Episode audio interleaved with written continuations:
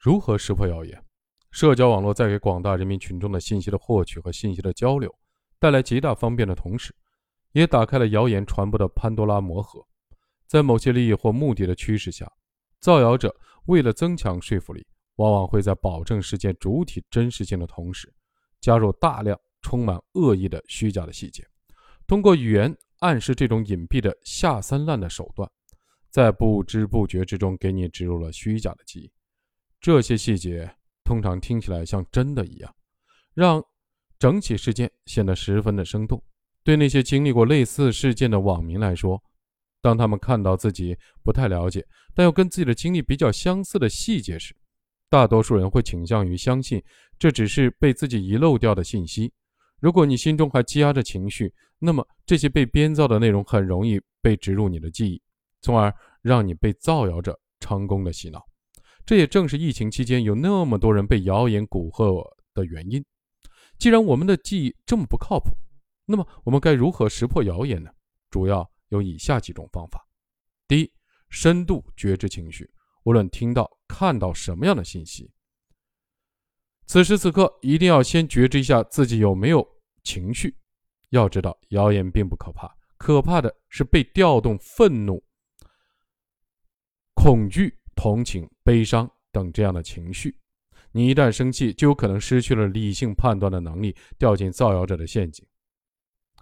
那么，怎样知道自己有没有情绪呢？有些情绪是显性的，比如你被人骂了，你很愤怒，这种情绪很容易觉知。但是，你还有很多情绪是很难察觉的，那怎么办？方法不难，你可以放松的坐着或者站着，闭上眼睛。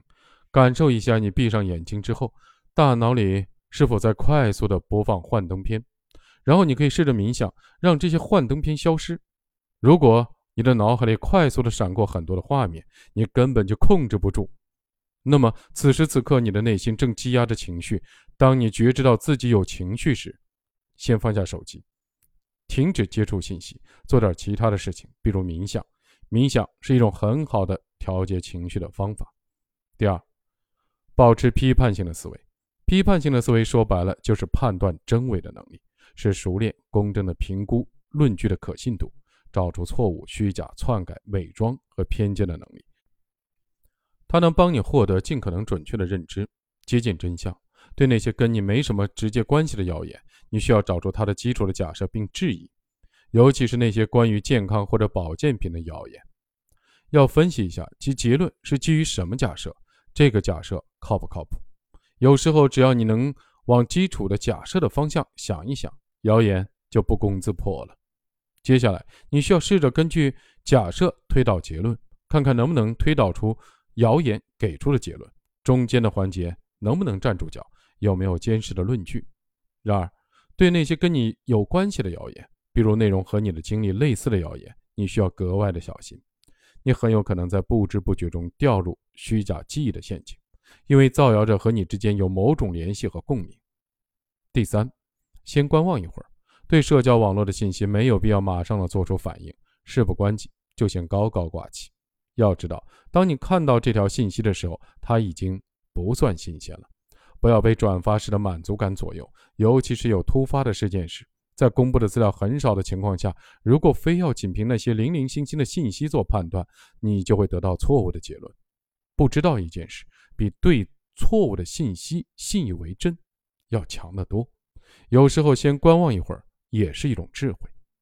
第四，用事实说话，蹭谣言的热度，这是一种很好的破谣言的方法。谣言是怎么说的，你就怎么去做，然后把结果展示出来。这样一来。你不仅在实践的过程中识破了谣言，还顺便蹭了谣言的热度，制造出一个新的话题，把大家的注意力引到你对谣言的实践上。俗话说：“造谣一张嘴，辟谣跑断腿。”辟谣的难度的确比造谣高得多，不过辟谣能够揭露真相，对社会的正面影响是不可估量的。人与人之间的信任，最重要的而宝贵的，就是无形的社会资产——信任。